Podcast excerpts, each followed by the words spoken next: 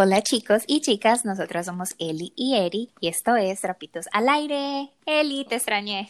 Hola, sí, chicos, bienvenidos una vez más a Trapitos al Aire. Eh, sí, se siente súper raro porque ya cada dos semanas que estamos haciendo los podcasts, pero espero que esto les esté dando un tiempito para escuchar los otros episodios que ya tenemos 13 y sería 14 con este episodio. Y eh, repetirlos, los pueden repetir. claro que sí, contarle a todo el mundo, escucharlo con la familia, con los amigos, eh, en fin. Pero sí, se hace muy raro porque ya cada dos semanitas, pero en verdad nos ha dado tiempo de mm, como enfocarnos en los temas, en mirar a ver qué es lo que queremos hacer las próximas semanas y bueno, pero seguimos en esto. Total, esta semana venimos con un tema muy controvertido y, un tema muy importante, sobre todo en esta actual sociedad, y es social media. ¿Qué piensas de social media, Derly? Sí, las redes sociales. No, es muy importante. Estaba hablando con un amigo hace poco y estábamos hablando de cuando yo estaba en la universidad que lo único que existía era Facebook.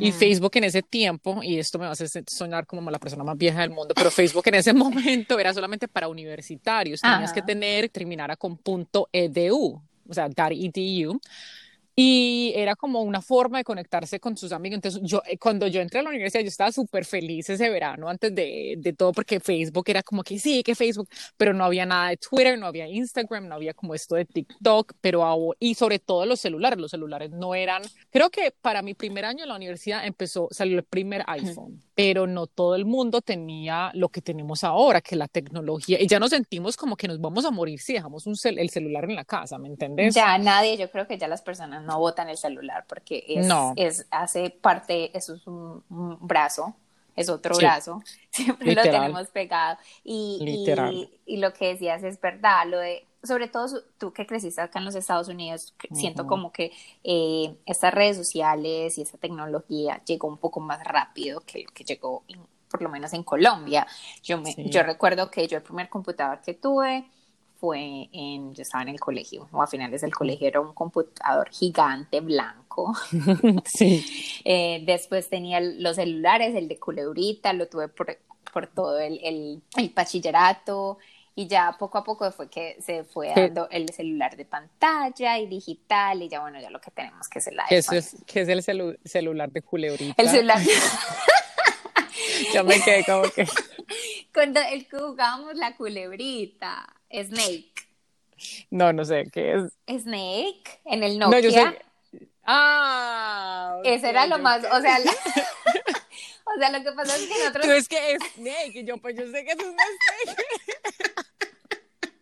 Tengo que liana, culebrita, es Snake. No, sino que eh, era, nosotros yo siento que las personas teníamos celulares en el colegio, era para jugar mm. culebrita. Porque es que nadie ah, nos llamaba. Yo siempre me he preguntado cómo hacían nuestros padres para una cita.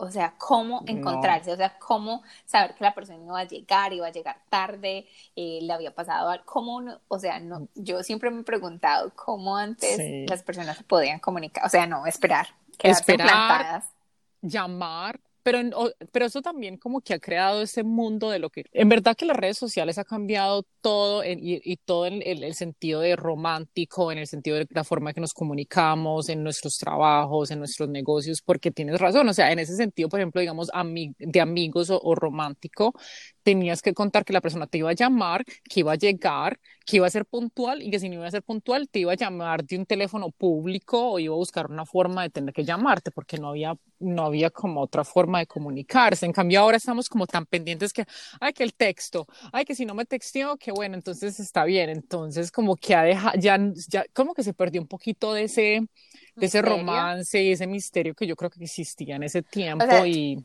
Yo siento que ya si alguien no se comunica con nosotros o le dice a uno que va a llegar tarde es porque no quiso. Bueno, o le pasó realmente algo. Porque si no, pues hay demasiadas formas de comunicarse. Así es sea, la cosa. si perdió el celular, vamos a tener Facebook desde una computadora, se conectan, mandan un email, un correo, ya es como que muy fácil comunicarse y contactarnos con todos. Entonces, por eso trajimos este tema y, y, voy a dar como un poquito como una historia sobre dónde viene. Entonces, eh, fue llamada así por la teoría de los seis grados de separación, que se basa en un cuento llamado Chains, publicado en 1929. O sea, esto ya viene desde hace mucho, mucho tiempo pensado.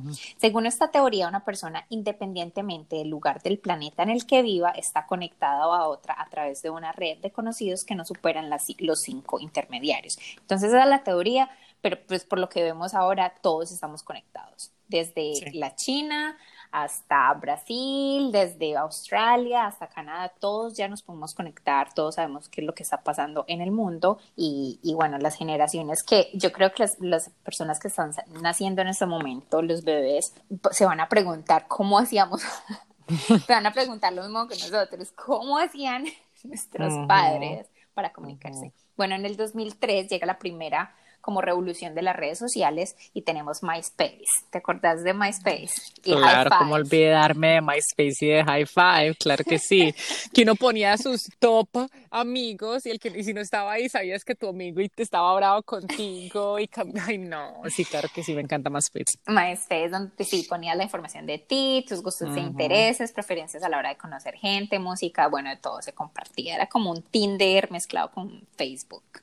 En el 2003 también nació LinkedIn, que me sorprende que sea de hace tanto tiempo, porque lo tengo ah, hace como muy poquito, pues no lo tengo hace tanto. Eh, conseguida como una red, bueno, de negocios profesionales eh, y ya en la actualidad en, cuenta con más de 500 millones de usuarios en todo el mundo.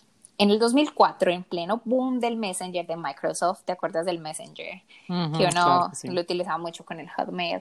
Uh el, bueno, el jovencísimo Mark Zuckerberg eh, funda Facebook. Suponiendo este creó un antes y un después en la historia de las redes sociales, yo creo que Facebook definitivamente ha partido la historia en dos. Y mm. ya en el 2010 ya Facebook compra a Instagram. Eh, bueno, tenemos en el 2005 ya nace YouTube como una plataforma, bueno, sí, para compartir mm. videos.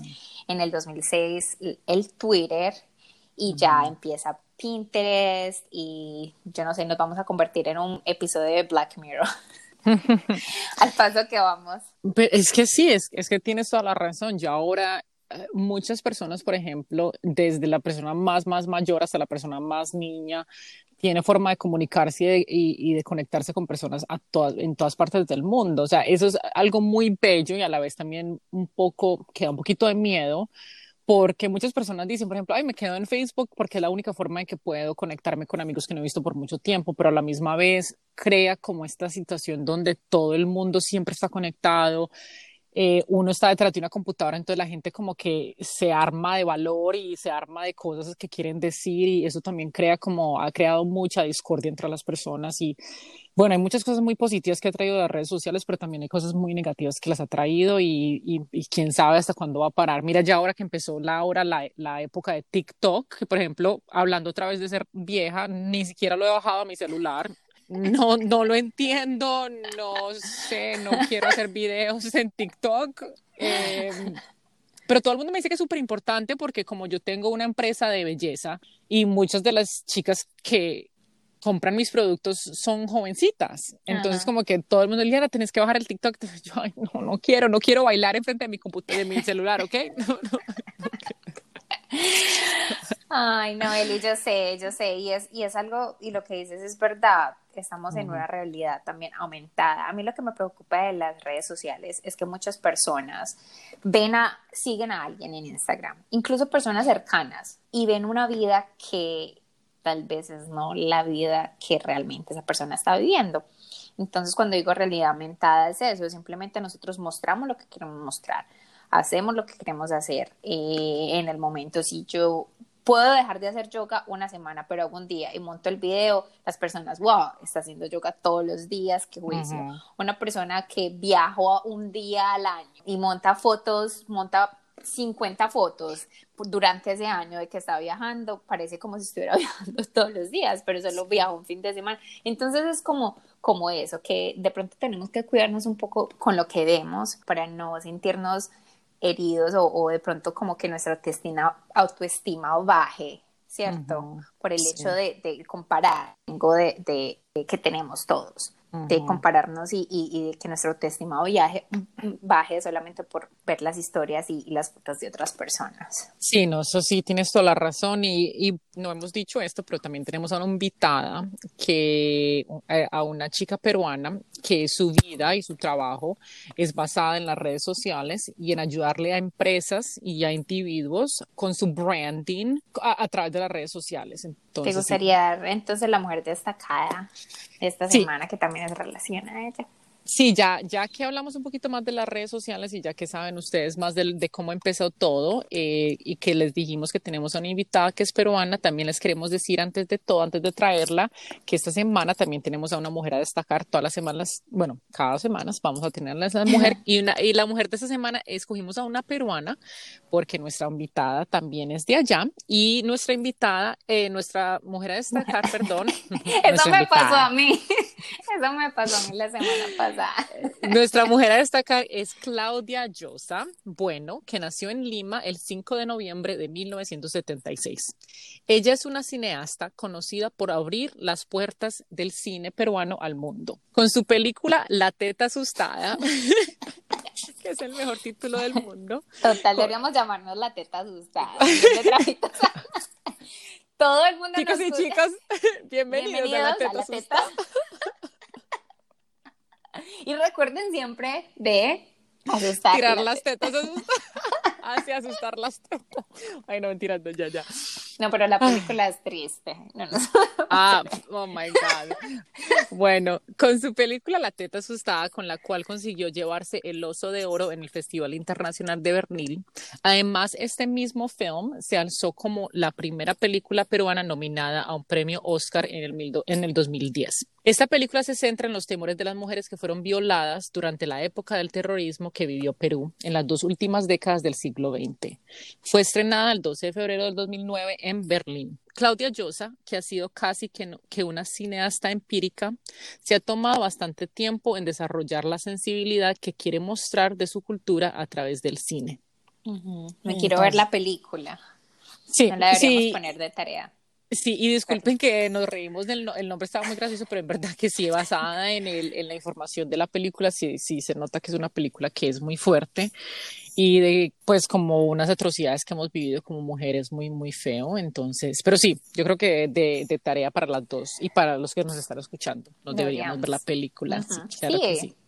Entonces chicos quédense ahí que ya les traemos a nuestra invitada de la semana bueno ya estamos con nuestra invitada Jenny Medina Morris fundadora y directora de Omniculture Communications, una firma boutique de comunicaciones y relaciones públicas basadas en Connecticut que ayuda a organizaciones americanas a comunicar sus mensajes de una forma culturalmente relevante hacia sus audiencias minoritarias, principalmente en la comunidad latina.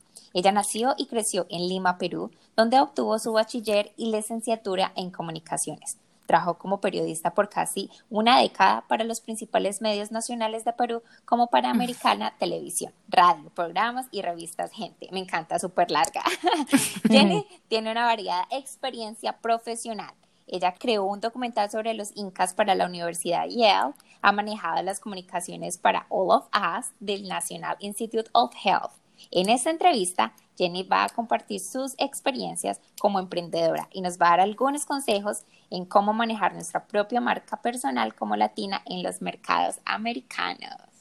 Bienvenida, Jenny. Bienvenida. Gracias, chicas. Gracias, Casi que me quedo sin respiración. Gracias por la introducción. Sí, parece que no se te escapó nada. Nada. Todo me quedó ahí. No, me encanta. me encanta toda esa experiencia. Gracias. Muy bien, gracias. Disfrutando el verano finalmente, you know, antes que se vaya, porque acá se va muy rápido en New England. Eh, es algo muy gracioso porque aquí Jenny y yo estamos en la misma ciudad. Yo me mudé aquí a la ciudad de New Haven hace una semana. Ay, mira, ya estamos vecinas. Sí, ya estamos de vecinas, entonces ya, aunque estamos grabando en este momento separadas, en algún momento nos podemos conocer. y nos encanta que estés aquí con nosotras y que nos cuentes de tu historia, eh, porque o, eh, como es obvio con lo de la introducción, has tenido muchas experiencias, tanto aquí como en Lima, y entonces súper contentas de que estés aquí, que nos cuentes más de tu historia. Bueno, muchísimas gracias, pero pienso que todavía me falta más. Es como que lo, lo escucho y digo, pero en la cabeza me corre la lista de cosas por hacer, you Claro que sí. sí, Todavía estamos muy jóvenes, todavía nos falta mucho, mucho por hacer, pero, pero es impresionante todo lo que has hecho. Entonces, pero ¿por qué no? Gracias. Claro que sí. ¿Por qué no empiezas un poquito con contarnos de ti, de tus antecedentes, de tu carrera, cómo empezaste y cómo llegaste al punto en que estás en este momento? Ah, bueno. Ah, bueno, yo soy de Lima, Perú. Eh, me mudé, vine a Estados Unidos hace 15 años aproximadamente. El tiempo vuela, no puedo creer, son como 15 años. Eh, pero en Perú ah, soy de Lima, donde nací, crecí. Eh, estudié la carrera de comunicaciones, me gradué como periodista. Eh, tuve, trabajé como periodista para radio, prensa y televisión por cerca de una década. Eh, tuve mucha suerte que empecé la carrera mucho antes de graduarme. Eh, en esa época no existían los medios sociales o todo estaba muy centrado en, los tres principales canales de radio, prensa, televisión. Escribí para periódicos nacionales, para revistas, eh, radio como radioprogramas, que es como NPR en Perú, prácticamente son 24 horas noticias. luego televisión, hice reportajes, pero de temas sociales. no no como reportera, sino reportera detrás de cámaras, pero toda esa experiencia me sirvió muchísimo cuando me mudé a Estados Unidos, eh, prácticamente transferí todas las habilidades en comunicaciones, en comunicación corporativa. Eh, en esa época no lo había pensado. Eh, yo voy con el flow muchas veces. Entonces, cuando me mudé, se me dio la oportunidad de hacer un documental, eh, luego de trabajar en una agencia de publicidad, luego de manejar eh, clientes corporativos, donde ellos necesitaban, eh, había mucha necesidad de el servicio de relaciones públicas y manejar sus cuentas y de comunicarse con la comunidad latina que ellos sirven. Entonces, ahí eh, es como sin querer, sin pensarlo, sin planearlo, eh, prácticamente continué la carrera, pero con un enfoque más corporativo, ¿no? En ese momento me encantó porque eran retos nuevos y me di cuenta que no solamente como periodista podía decir la historia o contar las cosas que se pueden hacer para hacer un impacto positivo dentro de una comunidad, sobre todo la comunidad latina, eh, entonces eh, ahí fue donde empecé la carrera prácticamente, ¿no? Sin querer queriendo. Me encanta tu historia porque mira que llegas, bueno, de, de, de, Perú, de otro país, un país latinoamericano, y estás, llegas a un país donde el, pues el habla, el lenguaje es diferente, es el inglés, a pesar de que muchos pues acá hablan español, el, el, lenguaje principal es el inglés. Eh, pero sigues manteniendo como tu cultura y tu profesión y todo haciéndolo desde, desde este país, desde este nuevo país que es Estados Unidos, pero sí que es manteniendo como lo, tuyo y lo cultural y, ayudando a todas estas poblaciones, porque mencionábamos anteriormente lo de los incas, el documental, y sigues, continúas apoyando como a, los latinos y estando como en, en, ese, en esa corporación. Me gustaría saber cómo, cómo manejaste tu propia cultura como la latina en tu carrera, cómo la incluiste a pesar de que ya nos has dicho un poco de esto. Bueno, ahora que lo pienso y miro un poquito atrás y veo un poco, analizo, porque en ese momento cuando uno llega, uno no lo piensa, simplemente vas con lo que vienes y tomas las oportunidades que se te vienen enfrente y las tomas y continúas, ¿no? moviéndote y, y, manejando y moviéndote para adelante y no, no piensas, pero ahora sí que paro y miro atrás. Creo que eh, lo que a mí me ayudó muchísimo es que yo siempre he tenido bien claro quién soy y qué quiero. Entonces yo ya sabía, soy peruana, en Estados Unidos soy latina, soy periodista, me encanta contar historias, me encanta que mi trabajo, lo que a mí me llena de manera profesional siempre ha sido que mis habilidades profesionales de una forma u otra tengan un impacto positivo dentro de una sociedad. De lo contrario, hubiera estado vendiendo cosas o estado más relacionada con propaganda o publicidad hace décadas atrás, pero no lo hice. Entonces creo que eso me ayudó mucho. Entonces cuando, cuando yo lo tuve claro, o bueno, que siempre me ha nacido tener muy claro qué es lo quién soy y qué es lo que quiero, entonces ahí es donde todos los proyectos que se vinieron en un futuro se relacionaban a ese, a ese tema y a esa misión personal que yo siempre he tenido.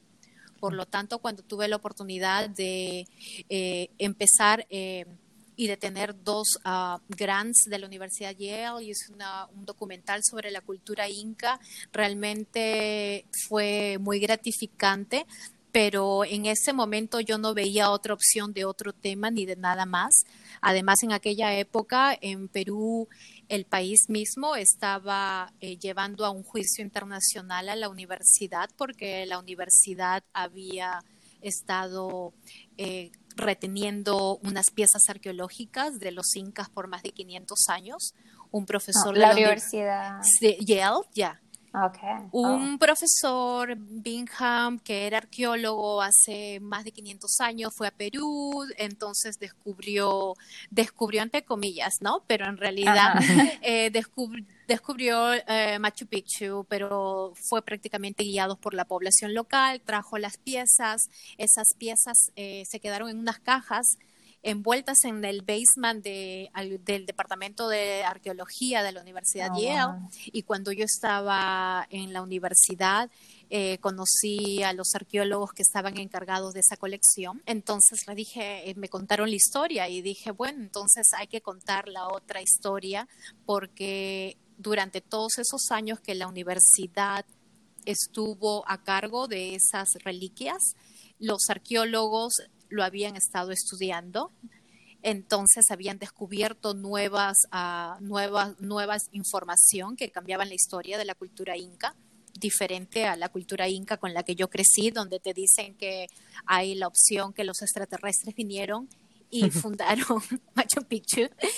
Entonces, pues yo te digo, te hago un paréntesis ahí, es que pena, pero yo fui a Machu Picchu y a mí me, em, o sea, yo no sé si yo creo en, en extraterrestres, no sé si creo como en otras, pero la energía ¿Quién más que lo se hizo? siente, claro que sí. No, pero la energía que se siente en ese lugar, que me hizo llorar, o sea, yo entré a ese lugar, yo entré a Huayna Picchu y lo primero que hice fue empezar a llorar porque era una energía, una belleza, que te hace sentir como, ¿cómo puede ser que una una mm, eh, comunidad. Sí, no una comunidad, sí, una comunidad, pero una, unos, unas personas que estuvieron vivos a tantos y tantos y tantos y tantos años atrás construyeron algo tan espectacular y tan impactante. Bueno, hay cosas que la ciencia aún no puede responder, lo que Como las pirámides.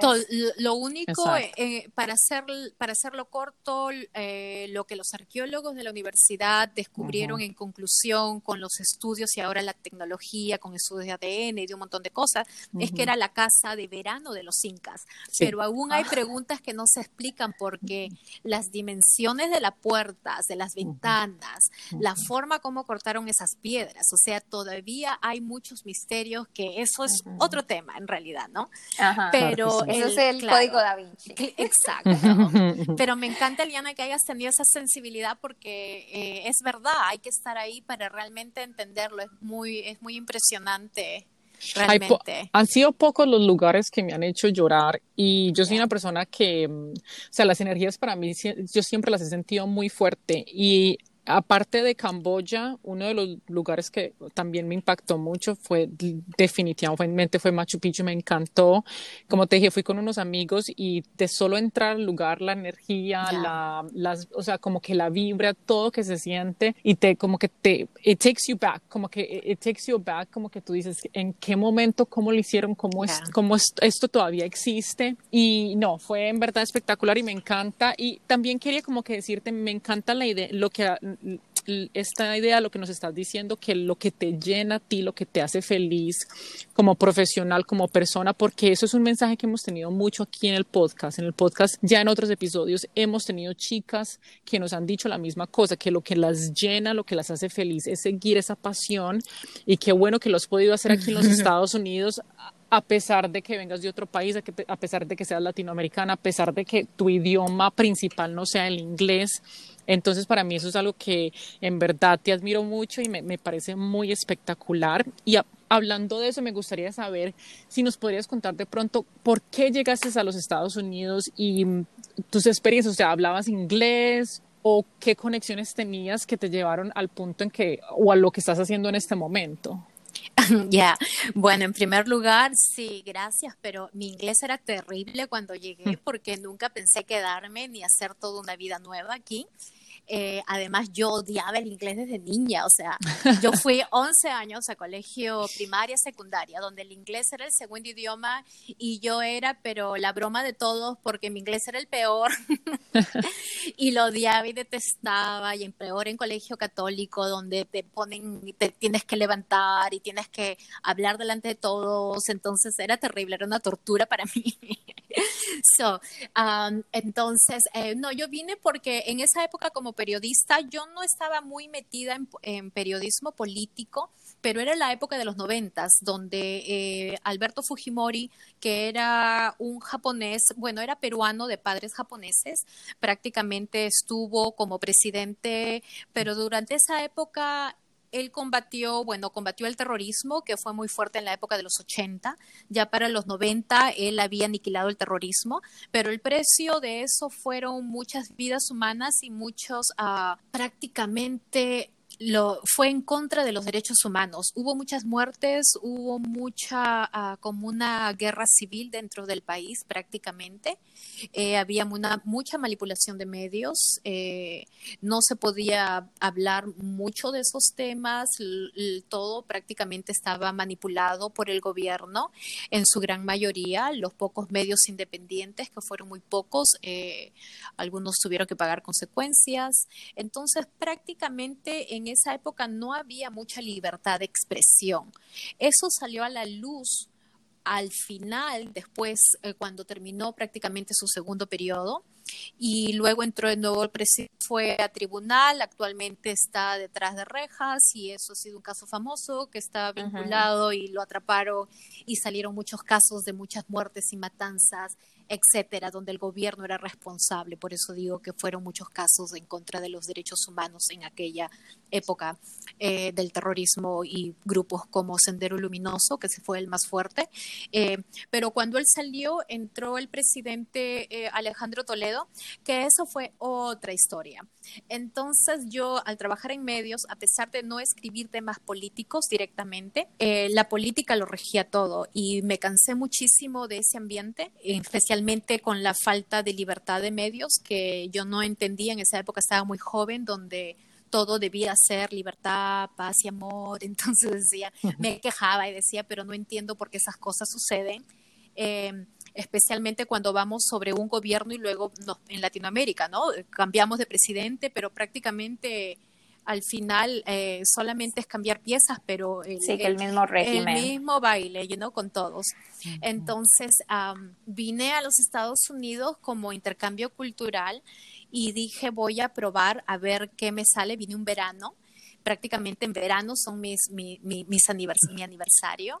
Eh, y vine para ver, para ver, estudiar inglés, ver qué, qué, pasaba por acá, pero mi meta era irme a Europa o irme a otro lado, no quedarme en Estados Unidos, pero la verdad es que como que uno nunca puede planear. Cuando llegué acá era otra cosa, además venía leyendo mucho a Chomsky, eh, en cuestión un poquito de ah, socialismo en, en, América y vine con un poquito de ideas un poco como a la defensiva pensando que América no me iba a gustar y que iba a ser una sociedad muy consumista y pensé, eh, no pienso que voy a tener química con este país, por lo tanto va a ser un paso y mi próxima meta sería o regreso a Perú o me voy a Europa pero nunca digas nunca. So, cuando llegué, exacto, conocí muchísima gente y se me abrieron muchas puertas sin querer, como la de la Universidad Yale, que fue al año que menos del año que llegué.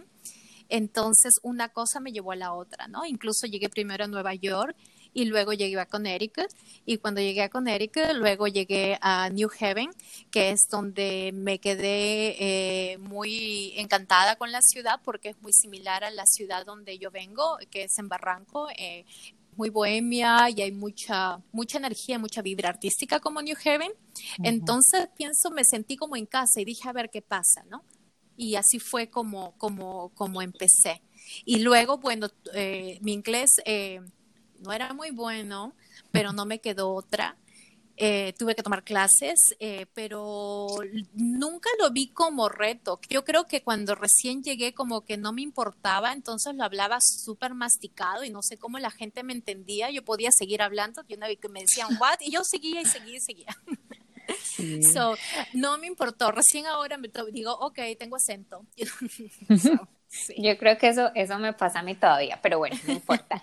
Ah, quiero retomar un poquito lo que has dicho. Me encanta el hecho que dices, bueno, quiero hacer esto, poder este país, vamos a ver qué pasa y estás, primero que todo, cuando uno a otro país tiene que tener la mente abierta, ¿cierto? Porque no se sabe con qué se va a encontrar uno. Y, y yo he sentido que en cada viaje que yo he hecho, cada país tiene algo especial. Cada país tiene algo que yo digo, yo me quería por esto todos los países tienen algo que, que, que, sea su cultura, su comida, los paisajes, algo que te va a enamorar y, está más como en la, en la, facilidad en la que nosotros nos adaptemos como seres humanos de, de quedarnos o irnos. Eh, segundo, lo del lenguaje es simplemente lanzarnos, o sea, nosotros somos latinos, nosotros hablamos español, es normal tener acento, yo hasta ahora acepto, yo tengo acento, no puedo hacer absolutamente nada, yo tengo no, no se puede. Y me voy a morir con el acento y ya, y ya, eso es lo único que queda porque aprendimos inglés ya siendo adulta, ¿cierto? Entonces vamos a seguir en esa, pues como en esa, en esa sensación, en esa situación todo el tiempo. Y, y tercero, no, me, me encanta que hayas sin saberlo y sin de pronto haberlo buscado. Obvio lo buscaste porque eres una mujer educada, una mujer que te has preparado por un futuro eh, pues un futuro exitoso. Entonces en la preparación encontraste como la oportunidad y la aceptaste y mira lo que te salió de Yale. Entonces no es como que, ay, de casualidad, es que eh, tengo estas oportunidades. No, tú te has preparado para encontrar algo realmente bueno y, y, como lo decíamos, las oportunidades están en la pista y si tú quieres ir a bailar tienes que estar preparado. Entonces, no, me encanta eso. Eh, me encantaría continuar con un poquito yéndonos como más a lo de la social media. Los, los sé que tienes como muchos mensajes y, y tenemos muchos oyentes que están en estos tiempos como en esa ah, no digamos preocupación, como están en esa iniciativa de, lanzar su Instagram o, su Facebook en cuanto a la parte artística, profesional. No sé si tienes algunos tips, algo que nosotros deberíamos saber para, para poder impulsar nuestras páginas y también nos serviría a nosotros trapitos. Eh, bueno, pienso que en cuestión de las redes sociales, eh, pienso que hay que estar muy conscientes hoy en día que todo lo que está fuera queda fuera, o sea, está en la nube y hay que estar muy consciente de lo que uno publica. Ahora, eh, hay dos cosas que hay que separar. Si uno de manera personal tiene una vida privada y uno quiere compartir noticias o nuestra vida, lo que comemos, lo que no comemos, lo que salimos, lo que visitamos, documentar nuestra vida diaria, eso no es ningún problema porque es tu vida personal. Pero en la parte cuando uno emprende y quieres hacer carrera, o empiezas tu propio negocio y ya no hablas solo por ti, sino por el negocio que has empezado o por la carrera que estás trabajando en construir, creo que hay que tener un poquito más de, conciencia y eh, tener un poquito más de tino para saber qué cosa publicar hacerlo público y que no, para luego no arrepentirse luego.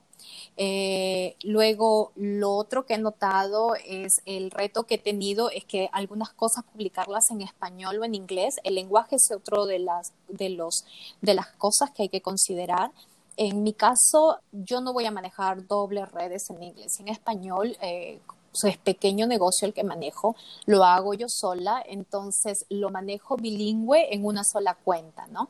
Pero creo que lo de las redes sociales es muy personal porque no se le puede decir a un emprendedor o a un profesional qué cosa tiene, cómo tiene que ser o cómo tiene que cambiar su personalidad. O sea, creo que es dependiendo de la personalidad de cada uno, simplemente hay que estar un poquito más alerta de lo que queremos mostrar afuera, ¿no? Y tener en cuenta, porque lo que está afuera ahí va a quedar, queda en la nube, queda grabado, Google te lo graba, queda la foto, así la borras de tu cuenta, va a quedar un caché y va a quedar toda la foto y todo el mundo la va a encontrar y la va a ver.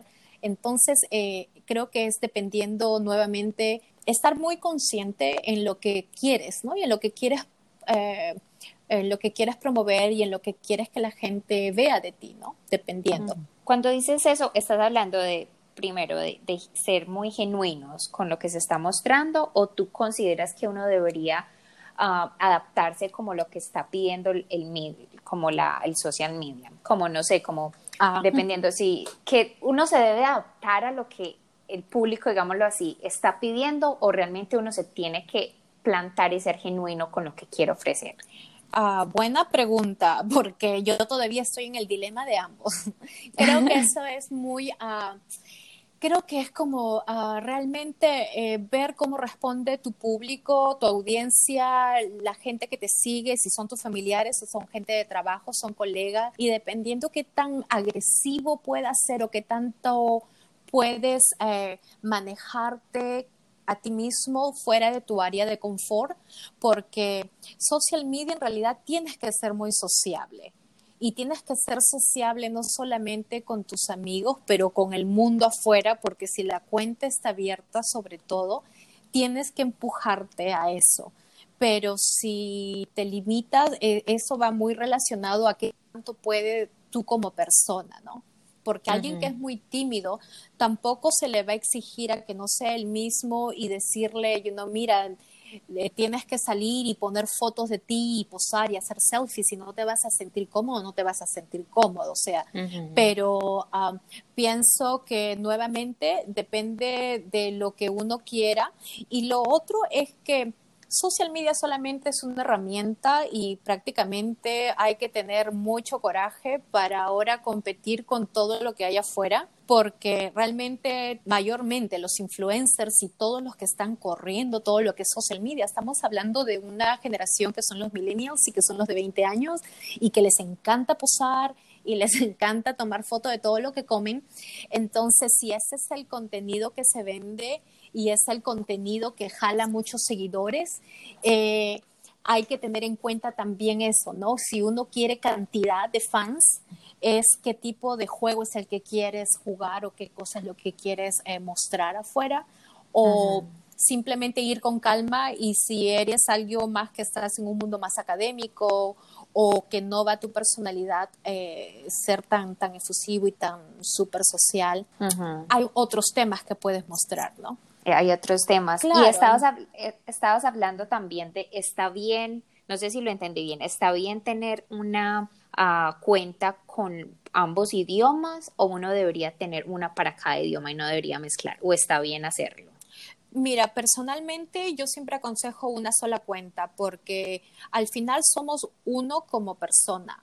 Entonces, si tenemos dos cuentas es como tener dos personalidades y no se trata de eso, se trata de ser único tener una personalidad que es bilingüe, bicultural, donde podemos compartir noticias o temas o opiniones de ambos mundos y aprender a navegar dos aguas diferentes, ¿no?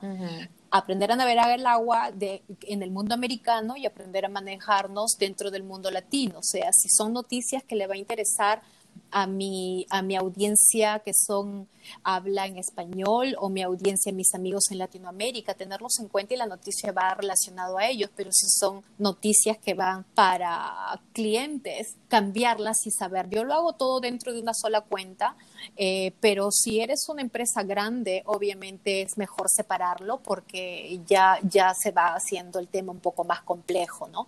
Pero como emprendedor pienso que una sola cuenta es suficiente, además que tu audiencia o tus clientes americanos entienden que tú compartes noticias en español de vez en cuando para otro tipo de audiencia. Y además que muchos quieren aprender español o están interesados en la cultura o, o aprender un poco más de la cultura hispana.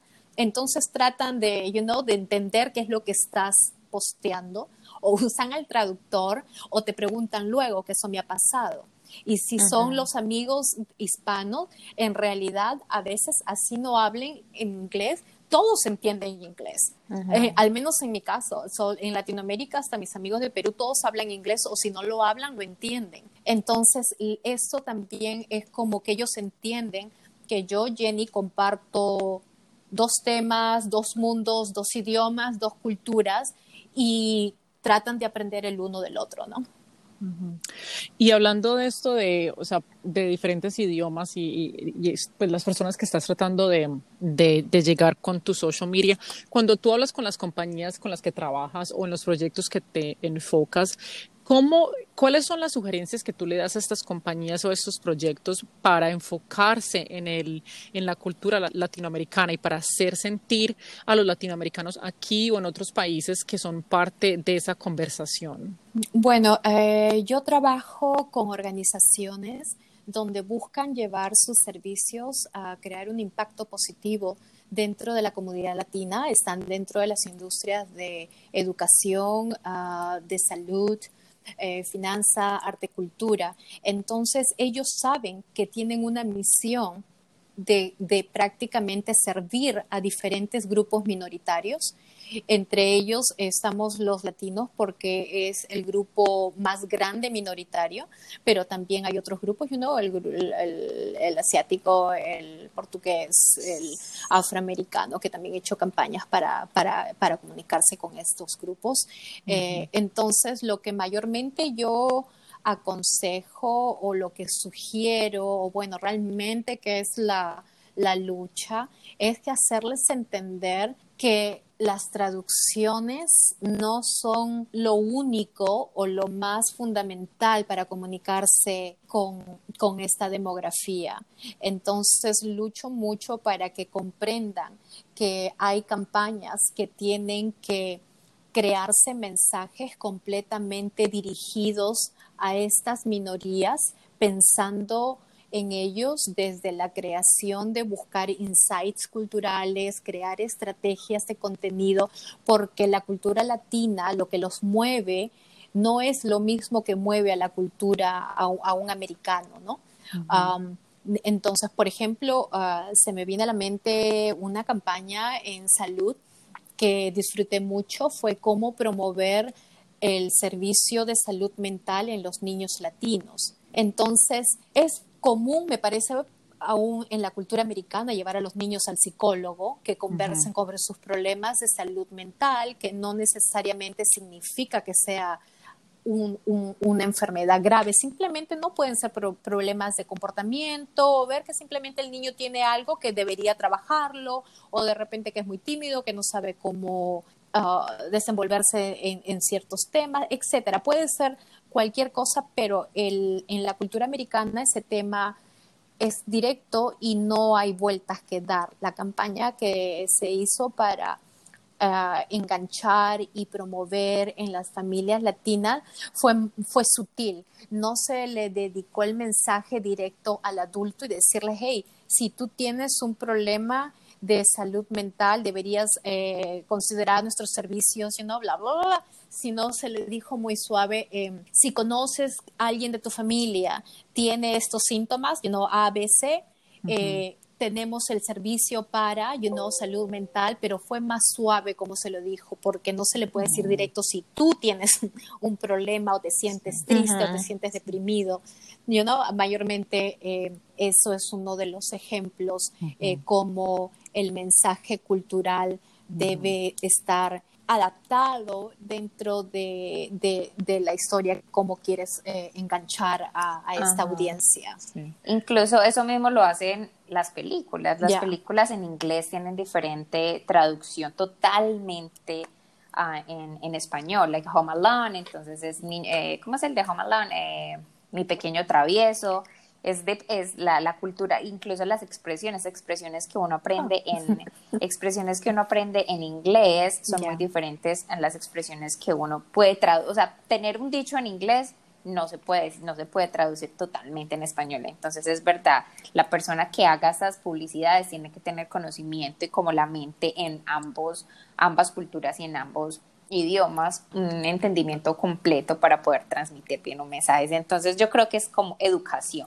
Hay mucho de campañas educativas que es por eso lo respondiendo a la pregunta, el reto es hacerles entender que no todo es traducción. Eh, hay un servicio que se llama transcreación, que se reescribe los mensajes que están hechos en inglés porque se, se adaptan algunas frases que no suenan correctamente, así sean gramaticalmente bien traducidas. No, no hay frases que en, en comunicación no las puedes usar porque va a sonar un poco eh, gramaticalmente correctas, pero suena un poco como Tarzán o muy fría y a veces tienes que considerar también que el grupo hispano a todos nos meten dentro de un mismo saco, pero hay muchas diferencias, o sea, en el español. Exacto. si vamos al, al northeast, acá en New England, por ejemplo, la gran mayoría son de Centroamérica, Puerto Rico. Si vamos para Florida, tenemos que considerar que la mayoría son cubanos. Si hacemos una campaña y los mensajes están para en California, tenemos que considerar la mayoría son mexicanos. Ahora todos hablamos un solo idioma, pero nos mueven diferentes cosas, ¿no? Si realmente queremos tocar, tocar a fondo y hacer cambios y educar y que la gente comprenda por qué tiene que considerar un servicio de salud mental cuando ven que alguien, un familiar, tiene un problema de depresión o por qué ir y votar, por qué registrarse para votar, porque cuando quieres hacer cambios de eso, tienes que considerar muchos factores y eso no lo puedes hacer cuando simplemente te dan un, un brochure y te dicen tradúcelo. Y yo le digo, ok, lo traduzco, pero no esperes que haya un cambio, porque luego se le culpa a los pacientes o a la comunidad y dicen, no, la comunidad no le importa, no entiende. Y le digo, no, es que no se entiende, es que no, no, no se les explica. Además, nuestra cultura de donde venimos, Latinoamérica o de los países, nuestro sistema es completamente diferente al sistema americano, ¿no? Desde el sistema para votar hasta el sistema de cómo obtener eh, seguro médico. O sea, hay que, hay, que, hay que hacer mucho empuje de, de, educación en ese aspecto, ¿no? Eso creo que ha sido el, el reto que siempre trato de empujar con clientes. Me has hecho, ay, perdón, ah. que me has hecho eh, acortar mucho de mi propia compañía porque los, mi compañía, yo, en mi compañía yo vendo productos de belleza coreanos, pero los productos no son para, no, yo no los traigo aquí para vendérselos solamente a mujeres coreanas. Yo, yo, eh, el, la misión de mi compañía es dar información, educación y brindarle estos productos a todo tipo de mujer. Pero lo que tú estás diciendo es muy importante, que el mensaje y la forma en que yo llevo, por ejemplo, mis redes sociales y mi mensaje a todas estas personas tiene que ser muy, o sea, tengo que pensar mucho en cómo voy a incluir a, mujeres asiáticas, cómo incluir a mujeres latinas, americanas, afroamericanas, porque eso es lo que yo quiero, es crear una plataforma en la que todas las mujeres se sientan que, que, son bellas y que pueden hacer todo lo que las mujeres coreanas también hacen para verse de la forma que se ven ellas. Entonces, esto, y es muy importante que cada, que cada compañía piense así, pero sí, como tú dices, es muy difícil a la misma vez porque las diferencias hasta en sí mismo entre mujeres latinas están grandes, entonces imagínate, entre mujeres afroamericanas sería lo mismo, entre mujeres europeas sería lo mismo, entre mujeres americanas, entonces poco a poco uno tiene que ir creciendo ese branding y ese mensaje que tú le quieres brindar a las personas pensando o ponerse como en los zapatos de la persona y decir, ¿cómo puedo llegarle yo a sus oídos para que entiendan el mensaje de la propia, de la mejor forma adecuada? Ya, completamente de acuerdo contigo, Eliana, pero lo otro que hay que considerar, eh, yo estaba teniendo más en mente eh, cuando son campañas locales, considerar el grupo es diferente, pero si la campaña es nacional, o por ejemplo en tu producto, que es eh, productos y tratas de, de, resaltar la belleza o los pasos que tiene la belleza coreana, los productos coreanos, va un poco más buscar qué cosa tienen en común todas esas mujeres. Como por ejemplo la campaña de Dove de los jabones, que me encanta porque ponen a las mujeres de todos los colores, de todas las formas y las fotografías, you know, eh, que te muestra la diversidad y solamente resaltan la diversidad de la mujer, pero al mismo tiempo te muestran sus diferencias, pero lo que tienen en común es la belleza que todas ellas tienen y por usar el jabón, ¿verdad? En realidad es eso, pero con el producto coreano creo que también yo soy fanática de, la, de, los, de los 13, 15, 16, 23 pasos que tiene. Hace muchísimos años practico los masajes japoneses y todo, y me encanta, pero pienso que si alguien no está un poco familiarizado sobre este tema, no va a entender el por qué la caja tiene tantos productos, no lo va a entender, va a pensar, pero ¿por qué necesito siete? ¿Por qué necesito seis?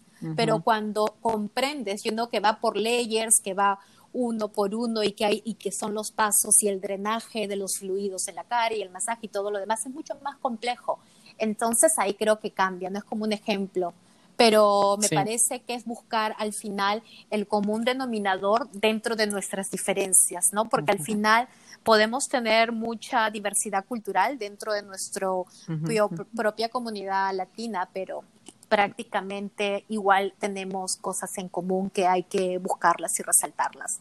Porque todas somos mujeres, todas nos queremos cuidar, todas queremos mostrar lo bello que hay en nosotras. claro. Entonces, sí, ese es el común denominador. Igual, incluso así tengamos texturas diferentes, el color de piel diferente, igual la finalidad es la misma. Y lo que dices, tus mensaje, tu mensaje es muy bonito, es encontrar ese común denominador, es como, como empresa, como producto, como eh, página de Instagram, como página de Facebook, algo lo que lo que sea en lo que quieras impulsarte, es buscar eh, ese grupo de personas a que quieres llegarle, eh, cómo llegarle y educarlos, porque muchas veces eh, por el, el negocio que tiene Eliana, la, eh, los productos coreanos. No muchas saben de, de, que, de los procesos que se deben tomar, de los, de, los productos que, eh, tan necesarios que necesitamos para tonificar, para humectar la piel. Entonces es como eh, la empresa debe educarnos también para poder hacernos parte de, de su compañía y de lo que del mensaje que quieren brindarnos. Eh, no, ¿quieres decirnos algo más, Jenny? Nos, nos, nos podríamos quedar aquí todo el día hablando de tus tips y, hablando de, de, social media y, cómo llegarle al público que, que queremos. Lastimosamente, se nos ha acabado el tiempo, pero no, me encantaría que nos dejaras como con un mensaje, algo que nos, nos, otro tip, algo que nos quieras, déjanos ir felices. bueno, creo que concluyendo, muchísimas gracias por la entrevista, disfruté todas las preguntas, espero que haya servido un poco compartir mi experiencia, pero ah, creo que lo último, lo único que quisiera agregar es que tenemos que ser muy conscientes que por lo mismo que estamos dentro de otro país, tenemos mucho estereotipo que tenemos que romper, porque suena muy fácil también buscar el común denominador, todos sabemos qué cosas podemos compartir, yo no la vanidad, yo no el ser mujer, pero al mismo tiempo, paralelamente, tenemos que tener cuidado con no caer con estereotipos y romper estereotipos, ¿no? Porque no buscamos ser la misma al mismo tiempo, o sea, seguir, y no seguir lo que, lo que, lo que sientes dentro y siempre ver la forma de innovar, ¿no? Ver la forma de innovar dentro de tu propio industria y de no tener, porque también está el estereotipo de como mujer latina, no todas, obviamente, pero hay mucho de nuestra cultura que como mujeres también no hablan o no se expresan o tienen mucho temor de cometer errores, porque también crecemos en una sociedad muy patriarcal. Entonces, cuando emprendemos, a veces, por más que tengan buenísimas ideas, está un poquito el reto de cómo nosotras hablamos, nos hacemos escuchar y decimos quiénes somos y qué queremos, porque si no decimos qué queremos, nadie nos va a dar lo que queremos si no decimos que queremos. Entonces, eh, pienso que eso también deberíamos de considerar como para eh, ponerlo todo junto. No es un poco complejo, pero como mujeres obviamente somos complejas, pero hay que considerar esas cosas sobre todo cuando vivimos dentro en dos mundos diferentes, ¿no? Especialmente a la hora de hacer negocios.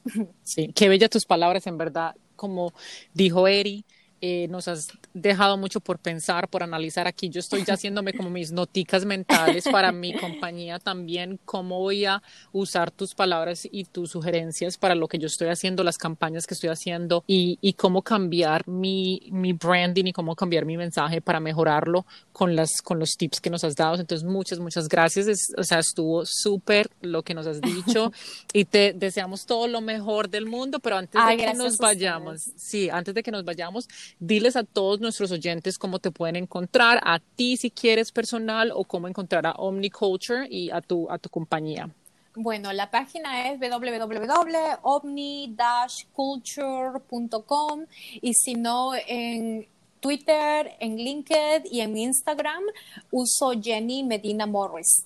That's Jenny Medina Morris y ahí es donde muevo las páginas de la compañía porque no puedo mover dos páginas al mismo tiempo, lo hago dos por uno y trato de, you de, doblegarme. por ahora, ¿no? Claro que sí.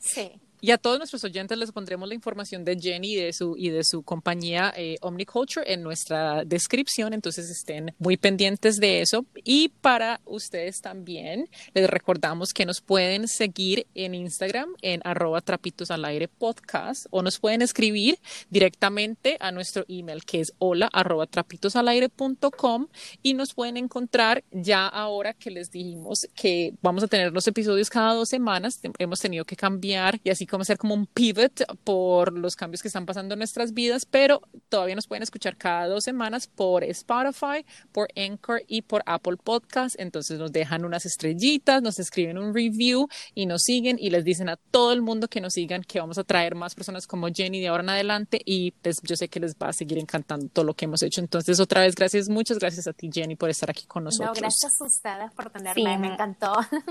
Claro, que sí, muchas, muchas gracias. Y recuerden todas de sacar los trapitos al aire. Chao. Adiós.